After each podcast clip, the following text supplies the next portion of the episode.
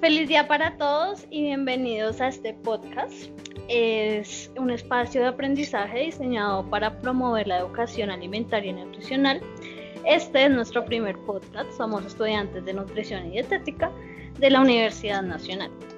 Eh, el día de hoy, más que presentarles un tema súper estructurado, queremos tener una charla amena sobre el tan nombrado y temido sodio, enfocándonos en cómo disminuir el consumo de este en nuestra alimentación diaria. Así que si usted está interesado en saber qué es el sodio, en qué alimentos lo podemos encontrar, cuál es su consumo de sodio que debería tener y si el consumo que usted tiene está siendo el correcto, este es el podcast indicado. Sin más, les presento a este gran equipo que nos van a acompañar el día de hoy, Brian y Macho.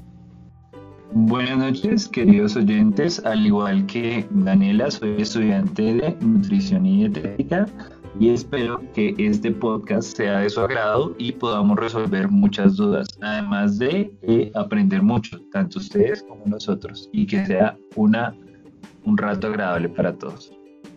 Hola compañeros y queridos oyentes, mi nombre es Myron Delgado, también soy estudiante de nutrición y dietética y espero que este podcast sea de su total agrado. Y quien les habla, Daniela Riaño, estoy muy feliz de acompañarlos el día de hoy en este podcast. Bueno, para empezar este tema, quiero empezar como desde lo más básico, lo más simple. Brian, ¿nos puedes decir qué es el sodio pero quiero que no lo definas en dos o tres frases sencillas, que sea súper fácil de entender. Dale, Dani, pues lo primero que tengo que decir del sodio es que el sodio es un nutriente esencial para nuestro cuerpo humano. Es necesario para mantener el volumen plasmático, para mantener el equilibrio ácido-básico y también tiene una importante función en la transmisión de impulsos y en el funcionamiento normal de todas nuestras células. Mejor dicho, para definirlo como algo más sencillo, el sodio es en realidad un nutriente que necesitamos todos los seres humanos para el correcto funcionamiento de las células. Entonces hay que tener, dejar algo en claro y es que el sodio no es malo, realmente no hay que satanizarlo porque de todas formas lo necesitamos. De acuerdo, muchas personas tienden a pensar que deben eliminarlo totalmente de sus vidas pero para ser más saludables y pues es lo que se escucha. Pero esto es completamente erróneo, perjudicial y hasta un poco complicado, ¿saben? Porque las fuentes alimentarias de sodio son tres básicamente. La primera es el sodio que contiene naturalmente los alimentos. Segunda es el sodio que se adiciona durante el procesamiento de alimentos envasados, enlatados y demás, que generalmente después se hacen en las industrias y el sodio adicionado en la preparación de alimentos en el hogar, conocido pues comúnmente como la sal de mesa. Ajá, Dani, y digamos que en este punto de la sal es bueno aclarar una cosa, y es que, bueno, nosotros solemos pensar que la sal y el sodio son lo mismo, pero no es así. De hecho, eh, incluso algunos académicos suelen usar indistintivamente estos dos términos, sodio igual a sal. Pero aquí, queridos oyentes, queremos decirle el sodio no necesariamente viene solamente en la sal. El sodio es un elemento químico, es uno de los componentes de la sal.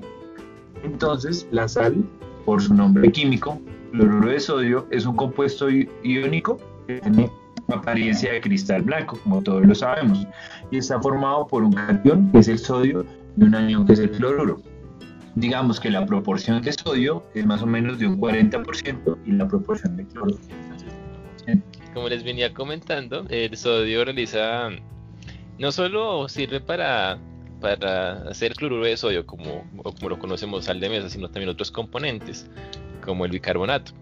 Entonces, no solo tenemos que fijarnos en la sal de mesa, hay otros alimentos y otros ingredientes que utilizamos en el día a día que tienen alta cantidad de sodio. Claro, y Myron, pues ya ampliaremos un poco más este tema, pero antes quiero que hablemos un poco de los efectos negativos de un alto consumo de sodio de una dieta alta en sodio, porque bueno, ya dejamos claro pues que el sodio es necesario para el correcto funcionamiento de nuestro cuerpo, pero ¿qué pasa cuando nos excedemos en el consumo de este? Listo. Lo que sucede es que el sodio atrae agua y una dieta alta en sodio agrega entonces más agua a la circulación. Entonces al haber más agua en la circulación o, flujo sanguíneo, entonces va a hacer que haya más presión sanguínea. Entonces al haber una alta presión sanguínea aparece lo que se llama la hipertensión, la cual es una enfermedad que afecta muy severamente al ser humano, afectando, teniendo problemas como de en los, en los riñones, en el cerebro, como se llama eh, muy comúnmente accidentes cerebrovasculares. Entonces, la hipertensión es un asunto que tenemos que cuidar mucho y entonces eh, el sodio es una de las principales causas de que aparezca esta afección. Así es, Mayron, y en ese punto de la hipertensión arterial, esta eh, es una enfermedad que tradicionalmente pues asociamos a elevadas ingestas de sodio y a su vez es el principal factor de riesgo para el desarrollo de otras enfermedades. Es decir, la hipertensión arterial hace que desarrollemos otras enfermedades cardiovasculares y cerebrovasculares, como tú lo señalabas, como es el accidente cerebrovascular. Entonces, algunos estudios han revelado que la ingesta de sodio tiene una relación muy estrecha y muy directa con las cifras de tensión arterial y que pues su disminución también disminuye la presión arterial. Sí, claro, y es importante precisar algo y es que las enfermedades cardio y cerebrovasculares son la primera causa de muerte y discapacidad en el mundo, calculándose pues que representan un 30% de todas las muertes registradas en el mundo y un 28% en Colombia, por lo que es muy importante, es clave reducir el consumo de sal, de sodio, para disminuir precisamente el riesgo de hipertensión, enfermedades cardiovasculares, renales y a nivel tanto individual como poblacional. Bueno, ya hemos venido hablando sobre, bueno, lo que es, qué afecciones puede causar el adulto consumo de sodio. Entonces, pero yo quiero hacerles una pregunta y es, ¿Tienen algún familiar, amigo, compañero o algún conocido que tenga hipertensión o que haya padecido algún ataque, ataque cardíaco o enfermedad renal? No sé, ¿qué dicen mis compañeros y los oyentes? Sí, claro, o sea, mi familia mal contados, mm, tres personas. Bueno, y digamos que así como lo señala Ani, yo creo que esa va a ser la respuesta de todos porque debemos entender que esto es una problemática que es general y que pues no es aislada, no es algo que le pase a una población como tal, a un país como tal, sino que ya es algo muy generalizado y eh, afecta a personas cercanas y que seguramente si no nos cuidamos, queridos colegas, nos puede afectar también a nosotros en un futuro. Precisamente, yo creo que, bueno, en este punto muchas personas de las que están conectadas se estarán preguntando, bueno, pero pues, ¿cuál es esa recomendación de ingesta de sodio que deberíamos tener? ¿Cuál es como ese límite donde, no, donde debo parar? Pues para no tener una dieta con alto consumo de sodio y llegar a tener pues todas estas complicaciones de las que ya hablamos. Exactamente, Dani, y pienso que ese punto es muy importante qué es harto sodio y qué es poquito sodio, ¿no? Porque a veces vemos las etiquetas nutricionales y, y nos da una cantidad de sodio, pero no sabemos realmente cuánto debemos consumir. Y para eh, saber cuánto debemos consumir, les queremos mencionar las recomendaciones que realizó la Organización Mundial de la Salud, la cual nos dice que debemos consumir 2.000 miligramos de sodio al día por persona. Escúchenlo muy bien, oyentes. 2.000 miligramos de sodio. Es, es, esta cifra, digamos que es como el promedio, el máximo que debemos consumir. Esto equivale a más o menos 5 gramos de sal por persona al día. Pero bueno, yo creo que dimensionándonos algo como más, más casero, algo más de la casita, porque muchas veces las personas no saben cuántos son 5 gramos. Entonces, para que se hagan una idea, 5 gramos de sal en medidas caseras son aproximadamente lo que contiene una cucharadita de café. No es una cuchara de postre, ni mucho menos una cuchara sopera. Equivale a esas cucharaditas que pequeñas que a veces ni tenemos en casa o a esas cucharas pequeñas que normalmente tenemos en casa, pero son esas que se encuentran a ras, que son como que tienen un, por decirlo así, una apertura muy pequeña, entonces muchas veces las personas añaden, añaden a sus comidas mucha más cantidad que esto, entonces pues es grave. Claro, o sea, en realidad para los que estamos acostumbrados a adicionar sal a nuestros alimentos, estos 5 gramos de sal terminan siendo muy poco, o sea, en verdad no es ni la mitad de lo que adicionamos normalmente a nuestros platos. Exactamente, Dani. Digamos que la mayoría de las personas consumen demasiada sal lastimosamente. Y el promedio es que de 9 a 12 gramos consumen las personas al día. Es decir, esto es dos veces la ingesta recomendada por la Organización Mundial de la Salud, de 9 a 12 gramos. Un dato que se estima, que es curioso, es que aproximadamente 2.5 millones de defunciones, chicos, millones de defunciones, se podrían evitar si el consumo de sal se redujera a la ingesta eh, recomendada por la Organización Mundial de la Salud. Esto es demasiado, en verdad. Es, un tema, es una cantidad muy alta. Entonces, para que de pronto se motiven y tengan como una idea más sobre lo que le estamos hablando, entonces ustedes consumen menos, menos 5 gramos o menos de esta cantidad, que es lo ideal, podrían evitar muchas enfermedades como la tensión arterial, el riesgo de enfermedad cardiovascular, accidente cerebrovascular, incluso infarto al miocardio. Entonces, eh, podemos evitar todas estas cosas simplemente disminuyendo el consumo de sodio eh, y de sal, por supuesto, en nuestro día a día. Sí, acá quiero volver un poco como a la pregunta anterior y es, o sea, cómo saber qué referentes tenemos para saber la ingesta pues recomendada que debemos tener. Ya Brian nos mencionó la recomendación de la OMS, que son 5 gramos de sal por día, eh, por persona, pero también nos podemos guiar por las recomendaciones de ingesta de energía y nutrientes de la población colombiana, la RIEN, las cuales nos dicen que la ingesta adecuada de sodio para una persona entre 9 y 50 años es de 1500 miligramos por día, un poco menos de lo que ya escuchamos de la OMS. Y el nivel de ingesta máximo tolerable que hagan de cuenta es como ese tope, ese techo, ese nivel máximo que más bien deberíamos tratar de ni pensar en llegar es de 2300 miligramos por día.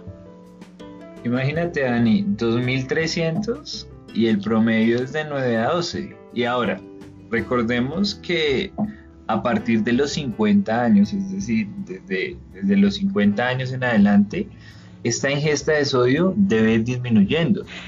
Para la edad de 51 a 70 años tenemos una ingesta adecuada de ya no 1500 según la REN, sino solamente 1300, es decir, 200 gramos menos que las demás edades.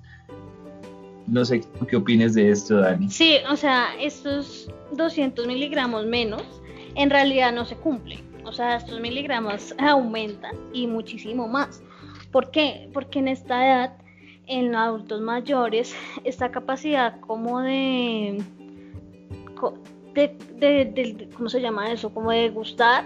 Cuando el, el, umbral, diríamos como el umbral. el umbral, el umbral del sabor está mucho más aumentado. Entonces, ¿qué pasa?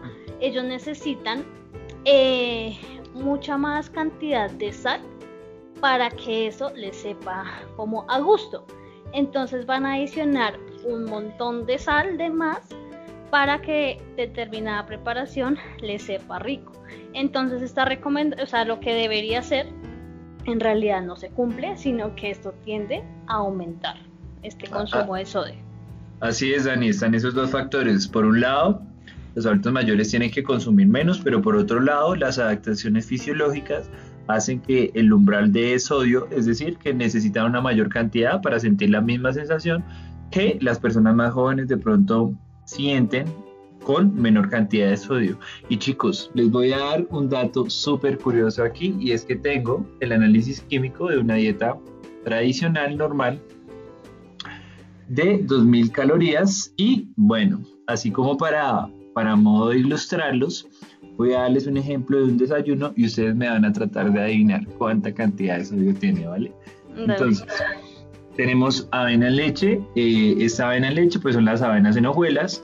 leche de, de vaquita entera, azúcar granulado, un pedacito del delicioso queso campesino, galletas de soda y por supuesto la fruta que no puede faltar. Fruta, en este caso es fresa madura cruda. ¿Cuánto crees que tiene de sodio, Myron? ¿Tú qué opinas? Mm, pues la verdad, ahí me escuchan, ¿cierto? Sí, perfecto. Listo. Entonces yo creo que es un desayuno muy saludable, tiene diferentes grupos de alimentos, o sea, claramente no todos, pero pues siento que está balanceado. Y así que yo creo que debe tener como entre unos 150 300 miligramos, no creo que más. Eh, yo le pongo tal vez unos 600 por las galletas de, de sal, pero no más, o sea, en realidad se escucha bastante saludable y cualquiera persona que escuche dirá como, wow, esta persona se cuida demasiado. Queridos oyentes, y hay que recalcar que nosotros somos compañeros nutricionistas. Y, aparentemente, chicos, este desayuno obviamente no tiene ninguna fuente de sodio aparente, pero en análisis químico que se tuvo como base eh, los, los datos proporcionados por la tabla de composición de alimentos del 2018, nos dan una ingesta de sodio de 1171 miligramos en este desayuno, que aparentemente es un desayuno balanceado y sin eh, fuentes aparentes de sodio. ¿Qué opinan de esto, chicos?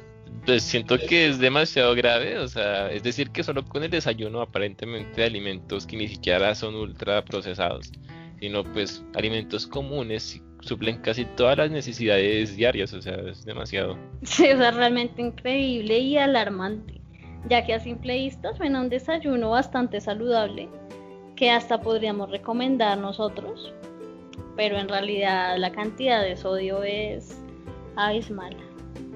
Así es, y, es un desayuno que, lo que digo, aparentemente, incluso nosotros que somos nutricionistas, no vemos que, o aparentemente no tiene una gran cantidad de sodio. Es que chicos, estas preparaciones ni siquiera tienen sal en el desayuno, ni siquiera hay sal añadida.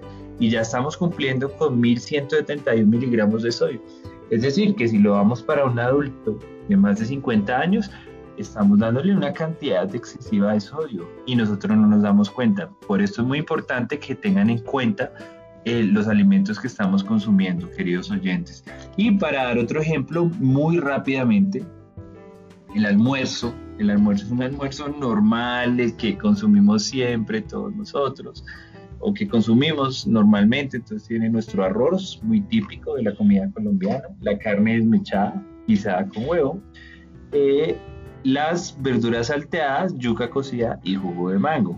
Este almuercito tradicional colombiano nos aporta 1244 miligramos de sodio. Es decir, entre el almuerzo y el desayuno estaríamos aportando casi 2400 miligramos de sodio. Esto para una persona mayor de 50 años. Y sumémosle que de pronto tuviera una hipertensión arterial es más del doble de lo recomendado por la OMS. No, o sea, es increíble. Y digamos, estas preparaciones, por ejemplo, la carne, ¿cuánta sal se le adicionó?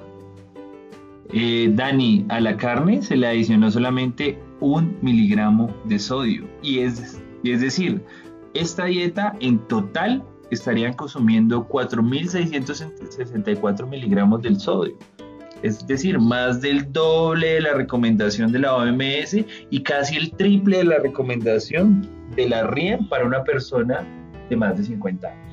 Bueno, ahí me quedé pensando algo, creo que es un gramo de sal, ¿cierto? Así es, ¿A te referías? Sí. Ajá, un gramo de sal, un sí, gramo de sal, cuando eso, o sea, no se le adiciona o sea, nadie le adiciona un gramo de sal a la carne, o sea, se coge por tanteo con los dedos y mejor dicho, entre más sal mejor. Exactamente. o sea, a mí me parece sorprendente este menú porque en, esas, en, la, en la minuta no se incluyeron alimentos que son fuentes de, de sodio, como los alimentos, como los embutidos, los enlatados, empaquetados. Entonces es posible, y creo que esta es la razón, que este, este almuerzo tiene una cantidad de sodio alta debido pues a la sal añadida. No sé qué opinen. Sí, o sea, quiero resaltar algo que acabo de mencionar Myron y es que esos alimentos que sabemos que contienen más cantidad de sodio, pero quiero que los mencionemos y los dejemos bastante claro a las personas cuáles son y que pues por obvias razones ya mencionadas deberíamos evitar al máximo. Por supuesto, Dani, vamos a mencionarlos y estos alimentos que son ricos en sodio, que tienen mucha cantidad de sodio, son sobre todo los alimentos ultraprocesados. Ultraprocesados como los embutidos, que podemos pensar jamón, salami, alimentos instantáneos, estas soperas que eh, sabemos hacer, quesos, cubitos de caldo, que no sé si lo recuerdas, pero tienen un montón de sodio eh, salsas de mesa como soya, sal y por supuesto los enlatados. Claro. Y además de limitar el consumo de estos alimentos que ya pues nos mencionó Brian, ¿qué estrategias ustedes creen que podemos implementar en nuestro diario vivir para disminuir el consumo de sodio? Claro, por ejemplo, una estrategia que siento que podría funcionar mucho es dar sabor sin necesidad de agregar sal. Muchas veces está la creencia de que sin sal no las comidas no saben a nada. Cuando pues hay otros alimentos, eh, por ejemplo las los eh, aderezos que están, por ejemplo, algunos aderezos que están preparados con, con especias o las especias así como tal eh, solitas, con esto se puede dar un sabor muy agradable a las comidas y poco a poco vamos empezando a disminuir el consumo y la adición de sal en los alimentos. Entonces, aderezo, bueno, eh, especias por poner un ejemplo. Están, por ejemplo, el comino, el laurel, la caprica, la pimienta, la cúrcuma. Es decir, hay muchas formas de que un alimento quede delicioso sin necesidad de añadir tanta sal. Sí, en este punto creo que es necesario resaltar Escuchen bien que no se necesita sal para que los alimentos tengan un sabor apetitoso. Obviamente, el ajuste de las papilas gustativas lleva cierto tiempo, o sea, eso no es de hoy para mañana ni mucho menos. Pero cuando uno se habitúa a que haya menos sal, es más probable que se aprecien los alimentos en su sabor natural y que se reconozca una gama más amplia de sabores y no estemos como en cierta manera cegados por la sal. Así es, Dani. Y queridos oyentes, no les estamos diciendo que dejen la sal de un momento a otro. Pues porque sabemos que esto puede llegar a ser un poco difícil, ya que estamos acostumbrados casi que toda nuestra vida a esta.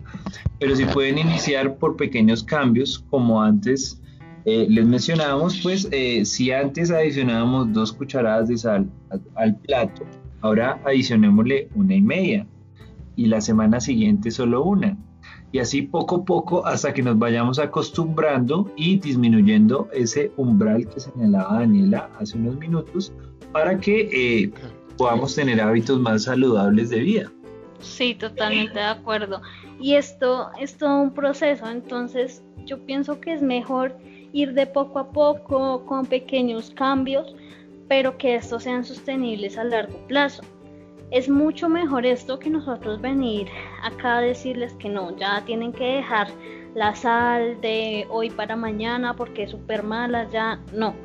Porque simplemente ustedes mañana van a consumir sus alimentos y les van a saber súper simples, desagradables. Y la recomendación, la recomendación que les dimos no les va a servir de nada y simplemente quedarán con ganas, pero de no volvernos a escuchar. Entonces, una recomendación que les doy es probar los alimentos antes de tomar la decisión de adicionar sal. Porque es que a veces nosotros simplemente lo hacemos en modo automático, parecemos robots. Nos sirven un plato o estamos preparando cierto alimento y simplemente adicionamos tanta cantidad de sal, una cucharadita, media cucharadita, porque sí, sin haber probado antes si el sabor simplemente así como está estaba bien. Además de que hay algo que es muy importante mencionar y es que el, la, como el gusto a la sal es adquirido, es decir, a nosotros nos enseñan desde pequeños que tenemos que consumir sal con absolutamente todo, porque si no, no nos va a saber nada los alimentos. Entonces también es importante educar a los niños, a los pequeños, a no darle grandes cantidades de sal. Entonces estos pequeños van a empezar a crecer con una tolerancia a la sal diferente a la que tiene un adulto promedio. Entonces algo ya pues que para una persona del común está bien de sal, pues para, para este niño va a estar muy salado.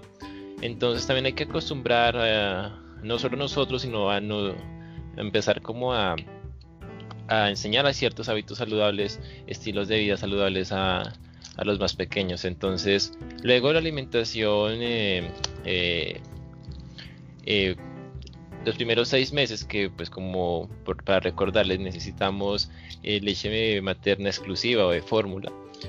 Entonces, luego de eso inicia la alimentación complementaria. Entonces, a partir de aquí, los alimentos no tienen por qué tener sal añadida, simplemente con las preparaciones tal cual, así sin sal, van a saber muy bien. Claro, Myron, y es importantísimo resaltar que se debe disminuir la ingesta de sodio desde estas etapas tempranas de la vida. Los niños, como tú lo señalas, perciben los sabores de manera distinta a como la percibimos nosotros los adultos y los jóvenes, porque me sigo considerando joven. Por ello, no necesita agregar sal a ellos los alimentos, sino que eh, sin esta cantidad de sal, digamos que los alimentos les van a saber deliciosos a los niños. Yo sé que es un poco extraño para nosotros los adultos que ya estamos acostumbrados a comer con sal, pero los niños disfrutan mucho eh, los alimentos con su sabor eh, natural y les estamos haciendo un daño probándolos nosotros y juzgando el nivel de sal porque eh, somos personas que ya consumimos cantidades excesivas de sodio y probablemente eh, estemos propensos a enfermedades e inculquemos estos hábitos a nuestros niños. Por esta razón, debemos enseñarlos a consumir alimentos bajos en sodio. Claro, y es que todo es un hábito como todo en la vida, o sea, los niños se irán acostumbrando a esos niveles de sal extremadamente altos desarrollando un gusto mayor por alimentos con alto contenido de sodio, así como nos pasó a nosotros. Hábito que es difícil de modificar en la edad adulta y que justamente es el tema que tocamos hoy con algunos tips o estrategias, recomendaciones para disminuir el consumo de sal. Una recomendación que les doy es comprar verduras frescas. Siempre traten de ir a los brewers, al supermercado a comprar verduras frescas. Si son congeladas, traten de elegirlas sin salsas ni aderezos. Y en tal caso que ustedes no tienen más opción eh, que comprarlas enlatadas, miren que estas sean bajas en sodio o sin sal añadida. Sabes que, Dani, ese punto que acabas de tocar es muy importante porque debemos depurar el sodio. Y ¿A qué hago referencia con esto de depurar el sodio, queridos oyentes? Es decir, que antes de consumir estos enlatados, eh, que contengan alto contenido de sodio, como son algunas verduras enlatadas, o como son los frijoles, o como son el atún, lo ideal sería enjuagarlos, ¿sí? Enjuagarlos con agua y de esta manera lograremos eliminar parte del sodio que contiene este alimento. Claro, otra recomendación es desalar sus aperitivos. Entonces, esta expresión de salar se refiere como a elegir alimentos que tengan bajo contenido de sodio. Por ejemplo, podemos escoger semillas, productos como frutos secos o algunos otros eh, alimentos que, que veamos que algo diferente a lo habitual, no cero empaquetados, cero productos ultraprocesados, algo un poco más natural, pero siempre teniendo en cuenta de que estén bajos en sodio. Sí, totalmente. Y sabes, esto me ha pasado bastante en mi familia con el maní. Yo me acostumbré a consumir maní natural sin adición de sal. Y pues para mis padres esto era como, o sea, no lo contemplaban, ellos simplemente iban al supermercado a comprar estos manís que nos venden empaquetados eh, llenos de aceite vegetal y de sal. Pero mira que ellos poco a poco, o sea, de ver mi maní ahí servidito, ellos iban cogiendo y se iban acostumbrando a este sabor de maní. Y así pienso que es como todo en la vida, de a pequeños pasos vamos a lograr eh, grandes cambios. Súper, Dani. Y pues digamos que con esto que tú nos cuentas y nos dices, pues es importante recordar que hoy en día contamos con una versión más saludable de casi todos los productos. Entonces, por ejemplo, tenemos el yogur tradicional, que pues este yogur tradicional trae una gran adición de azúcar, pero también ya encontramos en el mercado yogur sin azúcar añadido o el tipo yogur griego, que algunos de o que muchos de nosotros conocemos. Eh, otra versión, por ejemplo, es el chocolate que tiene gran cantidad de azúcar. Y ahora encontramos en el supermercado un cacao sin adición de azúcar, mucho más saludable. Esto pasa también con el pan y, como lo mencionaste, con el maní, ya que eh, incluso algunos de estos alimentos pueden salir más baratos, la versión saludable, sin sal, sin aditivos añadidos, que la versión ultraprocesada. Claro, también tenemos que tener en cuenta la disponibilidad de esto que hay de estos alimentos en el mercado. Lo más común que cuando vayamos a comprar algo siempre tengamos a la vista algunos productos eh, ultraprocesados, altos en sodio, eh, empaquetados, que pues vendrían siendo los mismos ultraprocesados. Entonces muchas veces no se consiguen. Entonces muchas veces las personas terminan comprando los mismos alimentos de siempre porque eh, conseguirlos no resulta tan fácil. Mm, de acuerdo, Mayro, aunque eh, sin embargo sabes que creo que a veces nos hace falta ponerle un poco más de interés al tema de la alimentación, ¿sabes? Eh, yo creo que a veces invertimos muchísimo tiempo y muchísimo dinero porque se invierte muchísimo dinero buscando muchas cosas, muchos artículos que aunque son necesarios, no van a tener un gran impacto en nuestra vida como lo tiene la alimentación.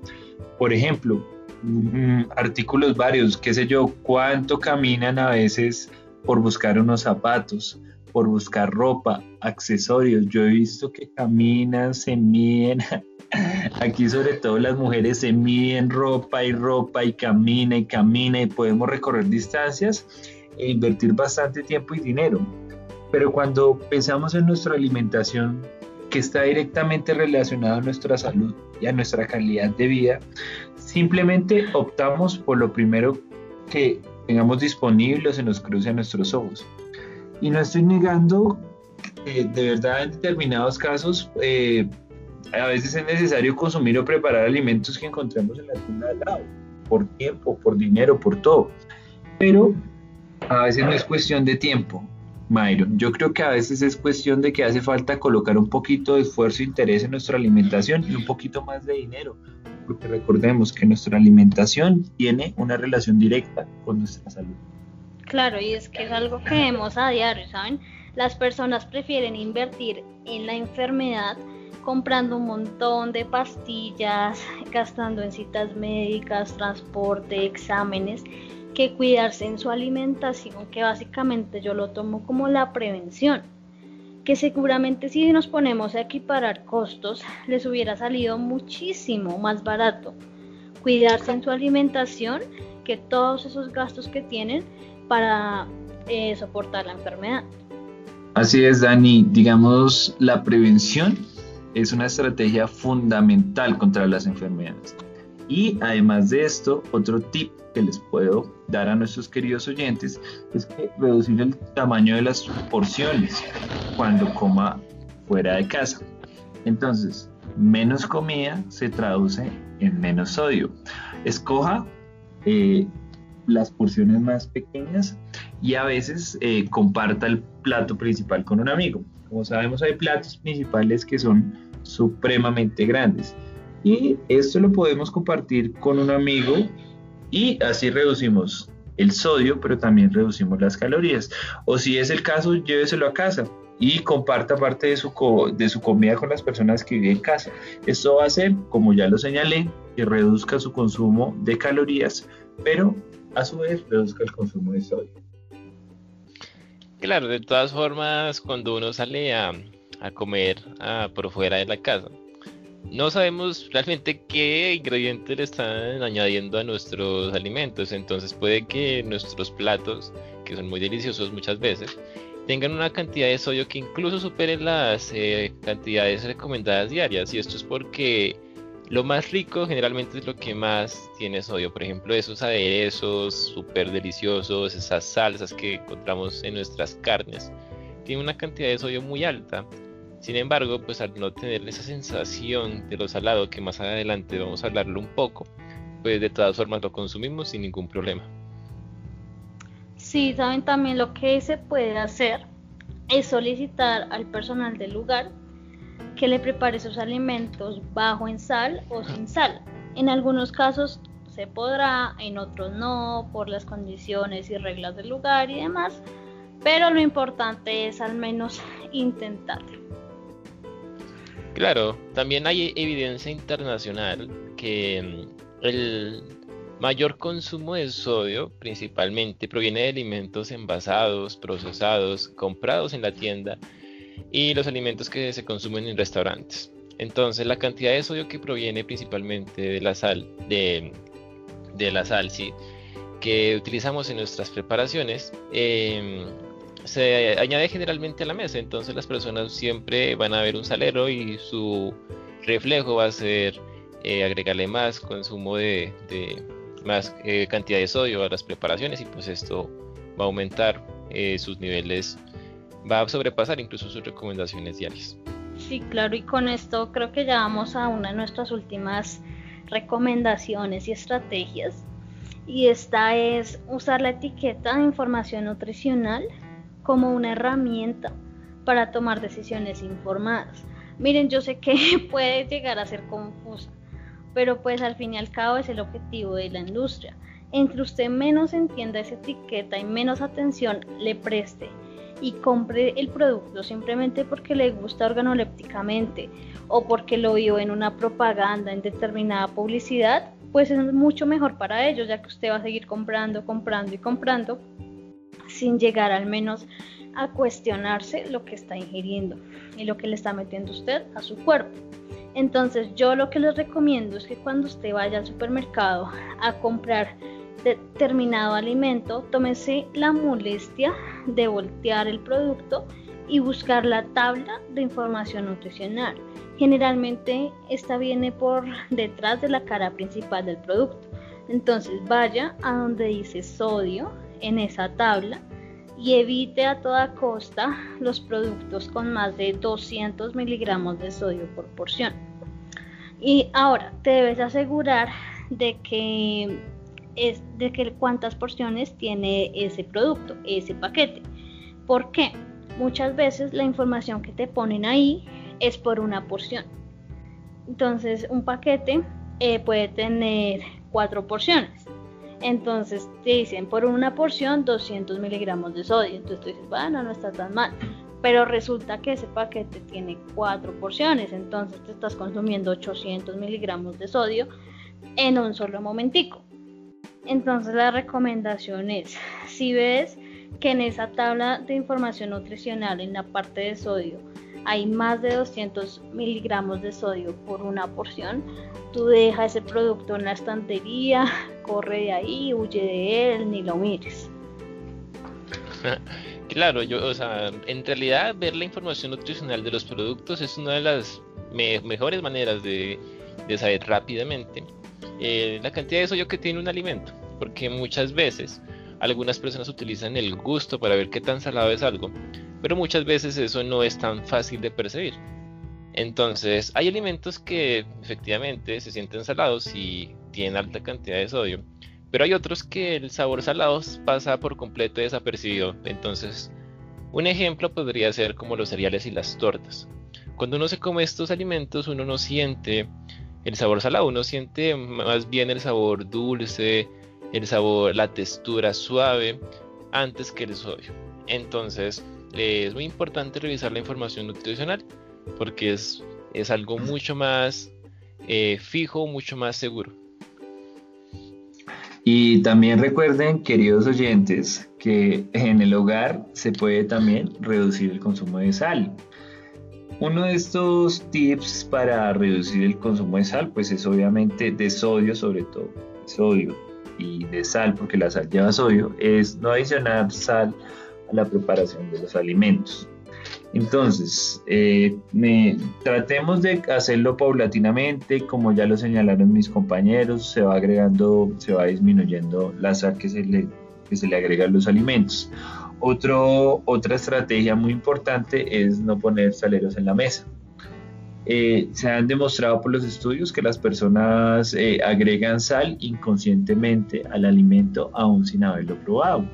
Y además de esto, no adicione nunca sal al tanteo, menos si usted es un adulto mayor, porque al, adicionar sal al tanteo está agregando una cantidad muy alta de sodio sin darse.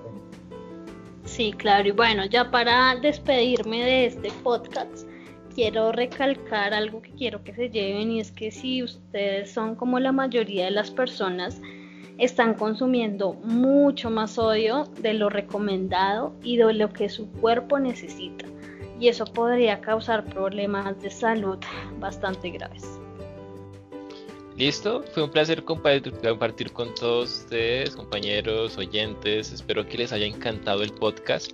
Espero que la información que les dijimos aquí el día de hoy, pues les haya servido, que algo se hayan llevado de esto. Entonces, fue un gusto estar con ustedes y nos vemos en una próxima ocasión.